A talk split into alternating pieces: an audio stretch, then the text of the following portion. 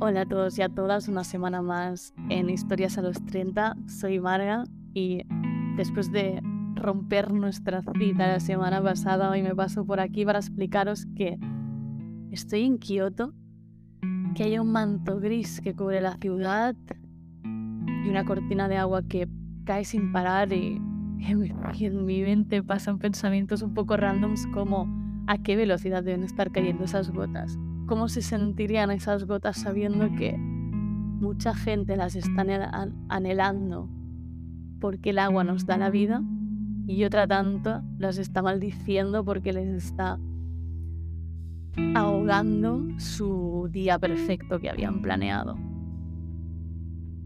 No se lo puedo preguntar porque es agua, no tiene vida como para que preguntarle cómo se sienten, pero no pasa nada estoy aquí hoy precisamente para hablaros que hay cosas, momentos que no son perfectos y en los que tal vez no estás bien y que no estar bien también está bien. ¿Por qué digo eso?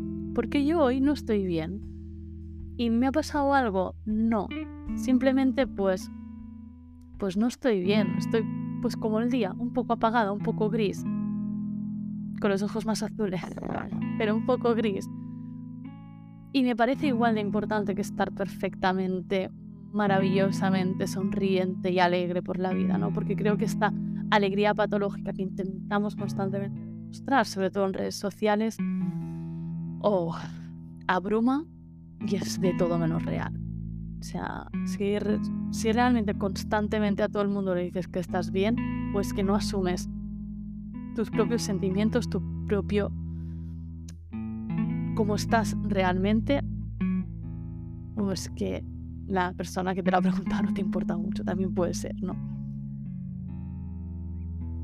Imagínate por un momento que cada día de tu vida fuese brutal. ¿Cómo sabrías que es brutal? Solo puedes saber que es brutal porque hay otros que no lo son. ¿No? Tú no puedes saber cómo es algo sin entender su contrario. No, no puedes saber cómo es un día soleado sin saber cómo es un día gris. No puedes entender, no sé, cómo es el amargor de una, no sé, una fruta sin haberlo probado, ¿no? Al final la vida es un poco eso, son sabores, son momentos y son equilibrios.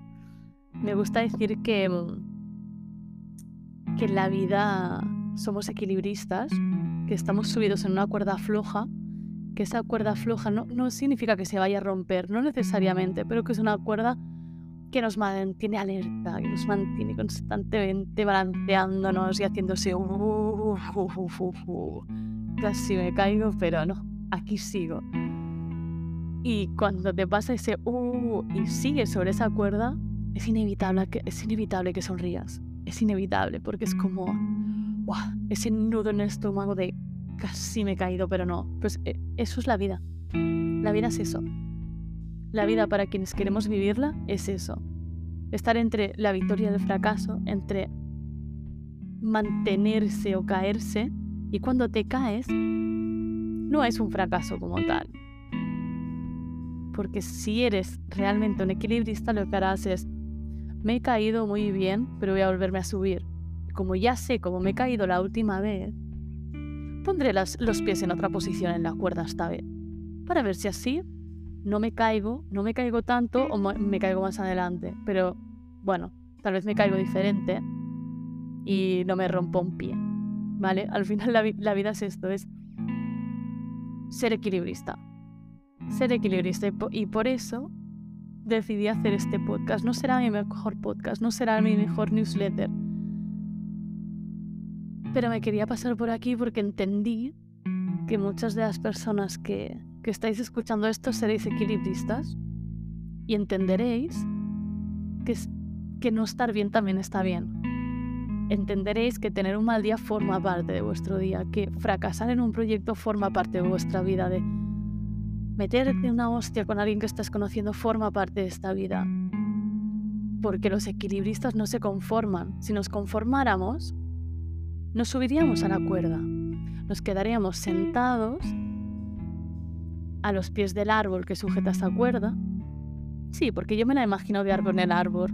En árbol, no me preguntéis por qué, podría estar entre edificios y ser todo más dramático, pero yo lo veo más bonito entre árboles, así una cuerdita tampoco muy alta, vaya a ser que nos rompamos la crisma, ¿no? Pero, pero es eso, habrá gente que simplemente te mirará, te mirará y dirá, oh no, qué bien, uy, se ha caído, ah, mira cómo vuelve a subir. Y para ellos está bien, para ellos no ser equilibrista está bien, la cuestión es elegir lo que quieres ser. Y tal vez esas personas viven en un constante estoy bien, que no es real, no es real porque no es natural estar siempre bien, no lo es para nada. Y quien diga que sí, ay, amigo, date cuenta que hay cositas que debemos mirar. Te paso el número de una buena terapeuta si lo necesitas, pero no siempre está bien y no es natural estar siempre bien. Es natural tener bajones, es natural a veces tenerlos más largos, a veces tenerlos más cortos, a veces estar de mal humor, a veces estar extremadamente feliz veces sin saber por qué tener cada uno de estos sentimientos, pero asumirlos, absorberlos. Si estás mal y te saltan las lágrimas y no sabes por qué, déjalas. Que salgan. Que salgan. Como si fuese un chubasco como el que está cayendo aquí en Kioto. O como si fuese una simple llovizna momentánea. Tú deja que fluya. Deja que salga y, y ya se verá. No te regodees tampoco debajo del agua, pero asúmelo, asúmelo y ya está, y no pasa, y no pasa absolutamente nada. Pienso a veces en momentos que he tenido de ese... Sí. Es que no puedo hacer ese ruido y no reírme, perdón, pero es que me sale. Me sale, me sale reírme por lo bajini porque es como... En parte me imagino, imagino mi yo más niño. Imagina mi, yo más niña tomando muchos riesgos que tal vez no hubiese tomado de adulta. Y es como, como esa sensación de dar saltos en un charco de agua. Que ahora solo estarás pensando, ya, pero es que los zapatos y luego voy a resfriarme porque tal, me voy a mojar el pantalón y a ver si hay fango y me voy a manchar. De pequeño te daba absolutamente igual todo eso, porque solo sabías que era divertido y disfrutabas de ese momento. Luego ya estarías mal porque tu madre o tu padre te metería bronca por haberte empapado un té y ponerte enfermo al día siguiente. Ok, ves cómo tienes como muchos sentimientos, pero los asumes en cada etapa. Y yo estoy asumiendo que millones de gracias, estoy tremendamente agradecida por la acogida de la newsletter de Perder el miedo al fracaso y también asumo que eso me bloqueó. Con eso no os digo que dejéis de enviarme mensajes porque os juro que me llena muchísimo porque precisamente nunca hubiese pensado hacer algo que realmente le llegue a la gente, lo quiera escuchar o lo quiera leer. ¿Por qué? Por ese miedo al fracaso que os contaba antes, ¿no? Bueno, antes, hace unas semanas.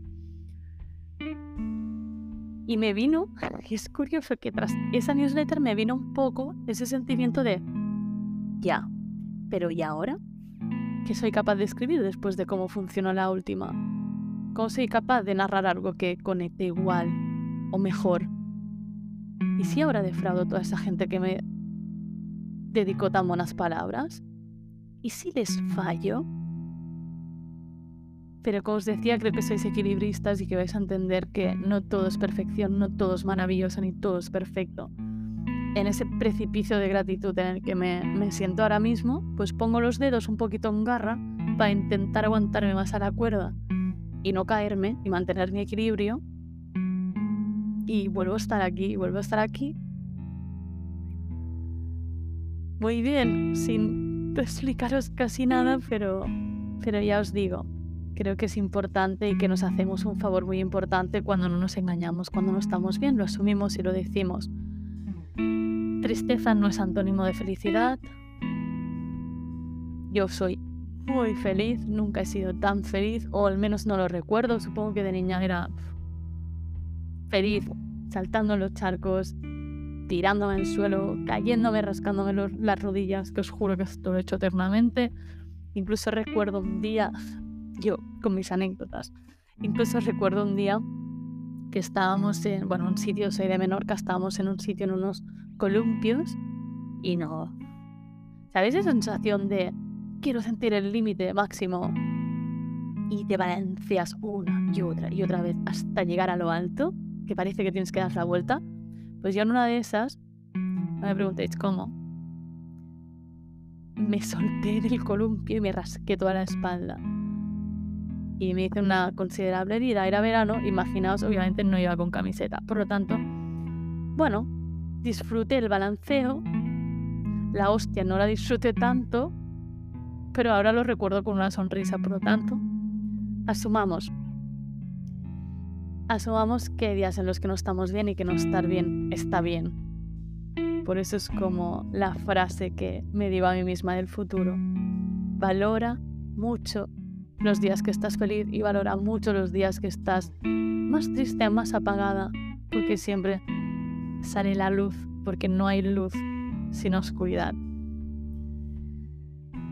Incluso he soñado con escribir un libro, lo he pensado muchas veces y me autobloqueo. Me autobloqueo porque pienso, ¿quién va a querer leerlo? ¿Y será suficientemente interesante para que alguien quiera leerlo? No lo sé, no lo sé porque no lo puedo controlar. Lo que sí que puedo controlar hoy es callar esa voz,